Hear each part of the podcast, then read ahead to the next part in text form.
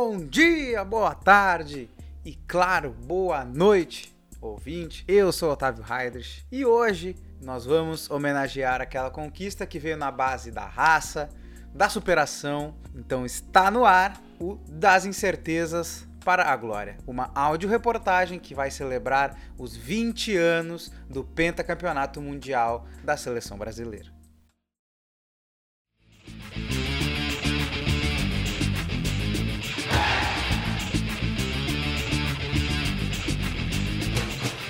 Antes da gente começar, eu aviso ao ouvinte que todas as participações estarão listadas na descrição do podcast. Então, desde já, eu peço que você siga o programa para você receber os episódios futuros, ative as notificações porque elas chegam até você e, desde já, eu agradeço a sua presença e vem comigo.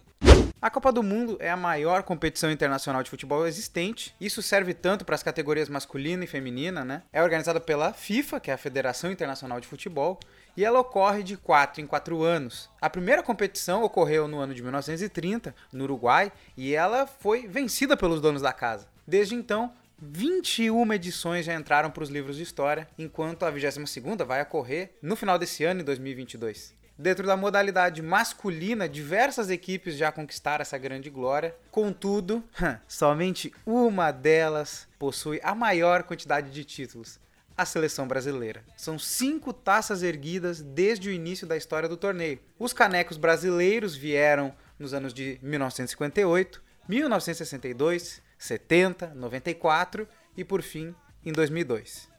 Fora o lado futebolístico, a Copa ela é responsável pela união das nações. Ela mescla suas vivências, como a gente pode ver, é exemplificado né, nas fanfests. Obviamente é um evento que coloca em evidência a cultura do país que está sediando a competição. E eu acredito que em todas as ocasiões, independente de qual lugar seja a Copa do Mundo, vão ser boas oportunidades de aprender um pouco sobre a história do mundo em si, na verdade, né? Como não falar do caso dos japoneses juntando o lixo do estádio depois do término do jogo, aqui na Copa que ocorreu no Brasil, né? É impossível de esquecer aquela situação. E bom, se tratando de 2022, somente no sorteio da Copa desse ano já foi possível conhecer muito da cultura do Catar. Então, quiçá durante o campeonato que a gente não vai conhecer sobre aquela galera de lá, né? Um outro ponto, e não é menos importante ou mais importante que os outros que a gente estava conversando, é que a competição ela se torna o foco do planeta, na verdade. Ela é capaz de colocar coisas em segundo plano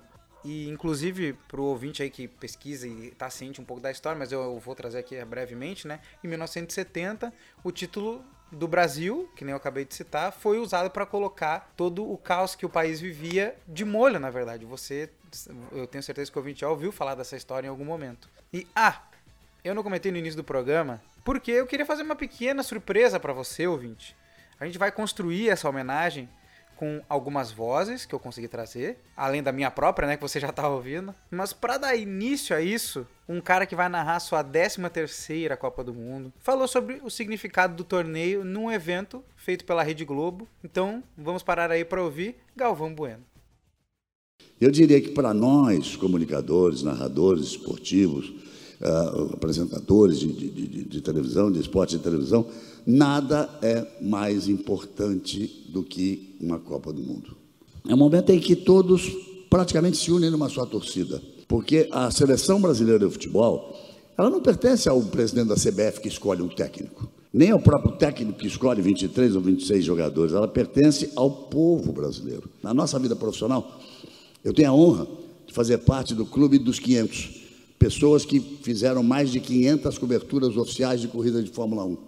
Recebi do Bernie Eccleston uma joia muito bonita, uma cerimônia muito bonita, é muito importante. Dez Olimpíadas, momentos maravilhosos de Olimpíadas, mas a Copa do Mundo é o máximo. Oh, what a feeling. Look what we've overcome. Oh, I'm gonna wave away my flag. Voltando então, é sempre bom lembrar de uma conquista dessa magnitude. A memória vem em volta daquela nostalgia, mesmo que a gente não tenha vivido aquela ocasião. Não é meu caso, eu pude acompanhar aquela Copa, foi a minha primeira, por sinal, né? Mas na ocasião, o Brasil chegava rodeado de dúvidas, e uma delas era pela convocação ou não do Baixinho Romário, que ele tinha diversos atritos ali com a cúpula da CBF, né? Até algumas coisas com o próprio Luiz Felipe Scolari, mas que tal se a gente ouvisse um pouco do próprio Filipão falando sobre isso numa entrevista que ele concedeu para o Jorge Cajuru lá em 2011? E nesse Mas você crê que o Ricardo realmente tenha tido? Isso que pode o, ter, pode ter. Isso que o Romário falou, você no, não crê que é mentira Não, não dele? quero, não creio que seja mentira, porque no mesmo dia que eu almocei lá no golfe, o Romário, eh, antes da minha chegada, meia hora antes, tinha saído de uma reunião com o Ricardo. Abraçado, inclusive. Não sei isso, eu não sei. Não, ele falou, ele falou. Porque eh, quando eu desci do avião, o Mortosa estava me ligando dizendo, olha, eu vi agora na televisão, de que então te prepara para alguma, alguma alguma coisa. Pronto, eu Tipo fui. assim, te prepara porque o Ricardo vai querer eu te fui, Romário. eu fui e uma coisa eu posso dizer. É, almoçamos e no almoço ele apenas me disse, Felipe, escolhe teus jogadores, quem sabe da seleção é tu, quem vai ser responsabilizado é tu, quem vai ter a glória é tu, ok? Caramba, ele falou isso pra você? Ele falou. Agora deixa eu te explicar. Assim, se tu levares o Romário, tu tem isso, isso e isso de Vantagens. possibilidade de vantagens. Se tu não levares o Romário, tu tem isso, isso e isso em relação ao teu grupo, em relação a desvantagens, Desvantagem. caso tu percas e coisa e tal. Pô, ele falou isso tudo pra você? Tudo. E disse assim, a decisão é tua. Em nenhum momento ele falou pra Nunca. você, convoca o Romário. Nunca. Então ele enganou o Romário. Bom, eu não sei, eu não sei. Eu sei que comigo ele agiu dessa forma e disse: é, é, tu tens este, este caminho e este Ele caminho. mostrou os dois. Escolhe o teu caminho. E você já tinha escolhido. Eu mais ou menos já tinha escolhido, 90% tinha escolhido. Outra dúvida que perturbava o vestiário era sobre a recuperação do Ronaldo, né? Pois que ele tinha sofrido aquela gravíssima lesão no joelho atuando pela Inter de Milão e a participação dele na competição era bem questionável, né? É joelho e é uma coisa muito séria, né? Então, para comentar sobre essa questão, o jornalista esportivo do grupo RBS, o Felipe Duarte, concedeu uma pequena entrevista pra gente e ele comentou sobre a questão do sobre essa questão da incerteza em volta da situação do Ronaldo. Pois é, hoje olhando com distanciamento, né, parece louco que a gente tenha questionado aquela seleção brasileira com Ronaldinho, Rivaldo, Ronaldo, Cafu, Roberto Carlos, Lúcio, que estava em alta no futebol alemão, né? O Filipão, de certa forma, ele abraçou aquele grupo, deixou de fora o Romário e apostou quase tudo no Ronaldo, né? Não se esperava que o Ronaldo voltasse a jogar em alto nível, foi uma lesão muito séria que ele teve no joelho. E aí o reserva dele era o Luizão, que também vinha de, um- de um momento onde ele não estava muito bem, né? Ele, ele veio jogar no Grêmio naquela época, numa negociação que ficou evidente que era só para que ele se mantesse em forma para poder jogar na seleção. E embora tenha feito gols importantes nas eliminatórias, não era um jogador da estatura do Ronaldo. Então, creio eu que se o Brasil, se o Ronaldo não tivesse voltado da maneira que voltou, talvez a- o destino da Copa do Mundo fosse outro. O Ronaldo marcou gols importantes, né? Então, acredito sim que foi uma, uma cartada do Filipão que deu muito certo. Se não fosse o Ronaldo Nazário, talvez aquela Copa teria ficado nas mãos da Alemanha, da Inglaterra, uma outra seleção estaria comemorando aquele título.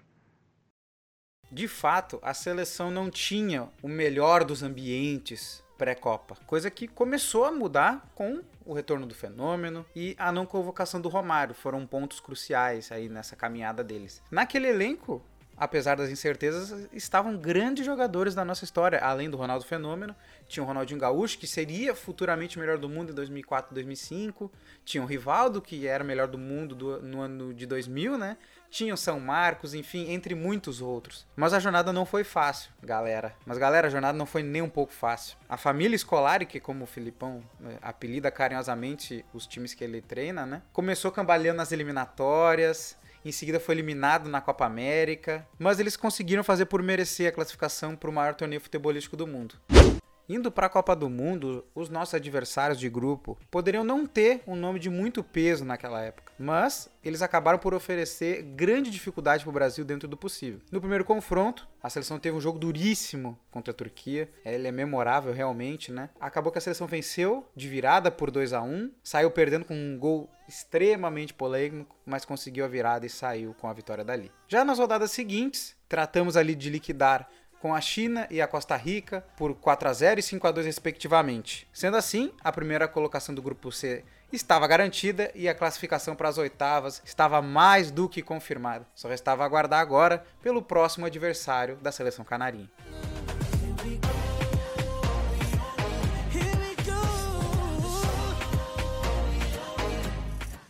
Com o encerramento dos grupos, então, a Bélgica se tornou o próximo adversário brazuca. Contudo, a gente não teve muitas dificuldades para bater os belgas naquela situação. 2 a 0 ao natural, tenho que falar para vocês. Nas quartas de final, um jogo esquisito. Frente aos ingleses, frente à Inglaterra, com um erro de defesa brasileiro, os ingleses saem na frente com uma das lendas do, do futebol deles, o Owen, fazendo com que o Brasil precisasse buscar o resultado contra uma equipe que era truncada, era osso duro de roer. Mas a virada acabou vindo pelos pés de Rivaldo e Ronaldinho. E como não lembrar do gol que foi meio chute, meio cruzamento. 2 a 1 para o Brasil. E agora a gente vai ter aqui o depoimento de um torcedor que deu entrevista pra gente e vai trazer o seu relato sobre a competição com vocês aí, Axel Sartori. A gente quer sempre estar ganhando, sempre sendo campeão, acima de qualquer circunstância que, que exista, até de ter melhores times, porque Imagina, 2002, 2022 são 20 anos, muita coisa acontece, futebol muda, técnico muda, os jogadores mudam, a, a instituição fica. Claro, a seleção brasileira é a maior seleção que tem no mundo, a maior campeã, mas o, o lado torcedor é muito passional e não consegue entender o quão difícil é ganhar uma Copa do Mundo. Tudo bem, não, tudo bem não ganhar a Copa do Mundo nesses últimos anos, mas são os sete jogos da vida de todos os jogadores que disputam a competição são valendo, representando o teu país, imagina o que passa na cabeça das pessoas, assim, às vezes o cara não tá preparado para estar ali e foi convocado, tem que estar ali. Copa do Mundo é um torneio também muito, muito dinâmico, são sete jogos ali, acordou bem, acordou bem ganhou o jogo. Ronaldinho toma distância para cobrança de falta pelo time do Brasil, bateu, gol!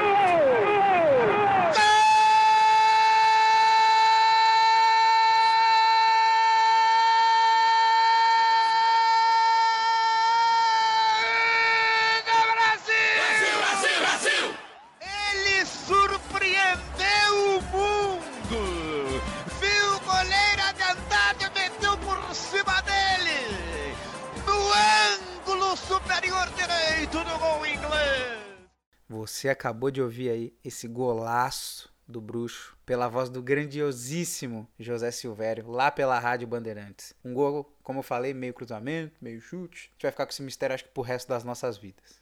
Na semifinal, então, a Turquia voltava para o caminho brasileiro. Aquele jogo difícil na fase de grupo se repetiu. E a vitória verde-amarela também, 1 a 0 para o Brasil com um gol histórico do fenômeno com a ponta da chuteira, inesperado pelo goleiro, pela defesa também, a seleção venceu e partia para mais uma final de Copa do Mundo. Para o áudio a seguir, não tinha como deixar de fora a narração do Galvão Bueno, o que ele fez pela Globo, né? Daquele gol do nosso queridíssimo Ronaldo Fenômeno. Aí você está vendo o Marcos Gilberto mas a parte bem pela esquerda, levou vantagem no lance. Ronaldinho Costa, tocou pro Ronaldinho, botou na frente, isso Ronaldinho acredita, Ronaldinho bateu pro gol! Gol!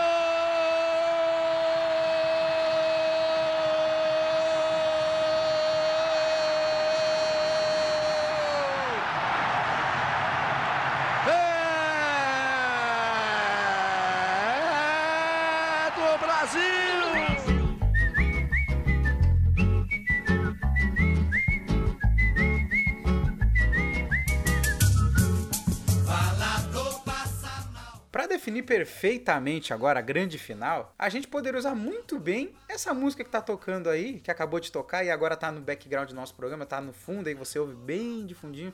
Falador Passa Mal, dos originais do samba, aqui, obviamente brasileiros, né? Por que essa história? O goleiro alemão, famoso, uma lenda do futebol, Oliver Kahn, havia soltado uma alfinetada no, no, Ronaldo Fenômeno, a famosa farpa que a gente diria, né? Dizendo que não adiantava a chuteira ser de prata se a luva era de ouro. E como dizem no mundo esportivo, ocorreu algo apelidado de boca maldita. Khan falou isso e protagonizou um daqueles erros que será lembrados para sempre na história do futebol, na história dos esportes.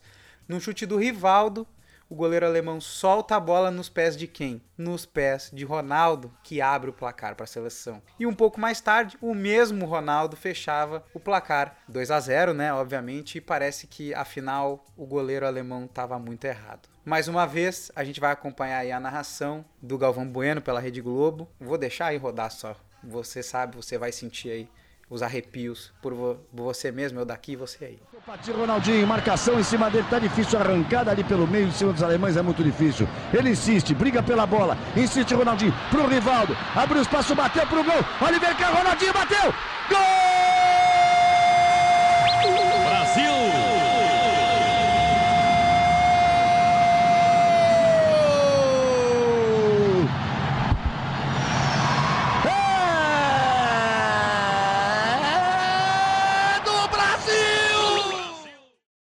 Neste ano, 2022, se completaram 20 anos desta que foi a última Copa do Mundo conquistada pelos brasileiros.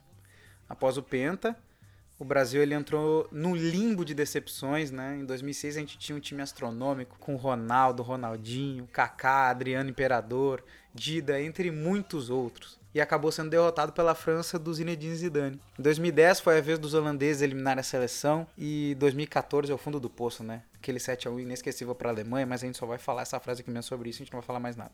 Em 2018, aquele anticlímax, perdendo para a Bélgica, aquele gosto amargo que ficou na garganta naquela partida. Foi uma atuação que a seleção brasileira perdeu para si. E novamente aí nós temos então a presença do, do Axel, né, o torcedor que eu citei antes. Ele comentou um pouco sobre a expectativa por uma nova conquista de Copa do Mundo. Vamos ouvir. Ah, por mais que se falem, ah, na Europa é outro nível, não sei o que. A Europa tem seleções tão ruins e até piores quanto a da América do Sul, tá?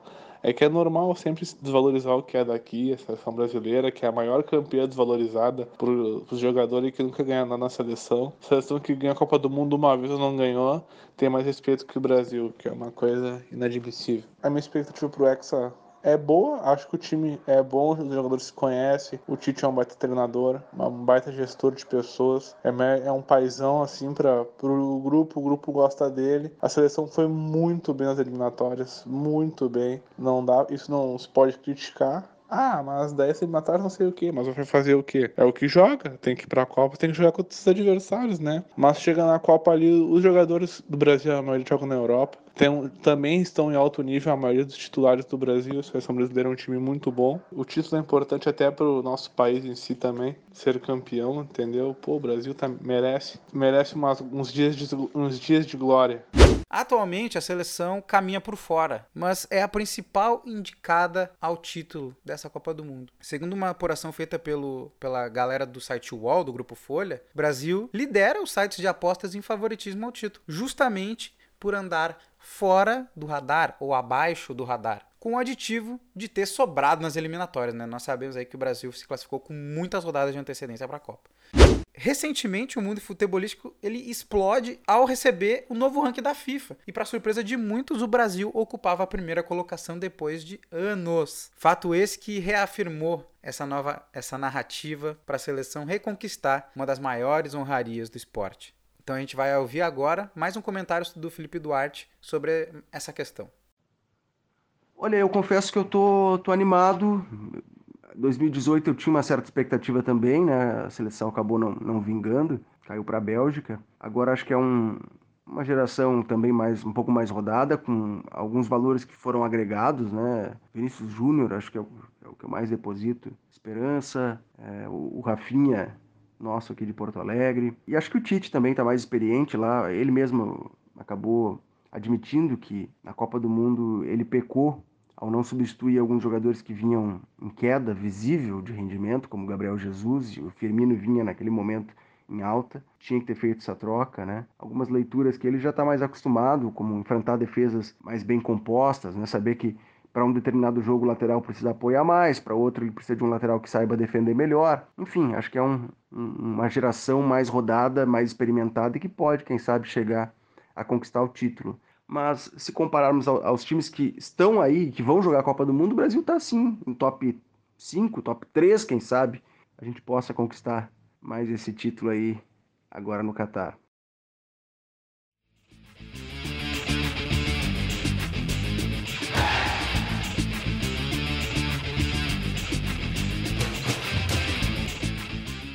Então é isso, ouvinte. tudo que é bom dura pouco, não é mesmo? O programa está chegando ao seu fim. Eu sou imensamente grato a todos que participaram desse projeto, em especial aos entrevistados, né, o Felipe Duarte e o Axel Sartori. Toparam trazer seus relatos, com certeza enriqueceram o programa de hoje que você está ouvindo. Esse podcast, então, ele recebeu a orientação da professora Ana Maria Rosa, foi desenvolvido para a cadeira de projeto aplicado 1 eu sou Otávio Heidrich, apresentei, produzi e editei esse projeto. E esse foi o Das Incertezas para a Glória, um áudio documentário sobre os 20 anos do pentacampeonato mundial da seleção brasileira. Até a próxima. Posso morrer pelo meu time, se ele perder, que dor imenso crime. Posso chorar se ele não ganhar, mas se ele ganhar, não adianta, não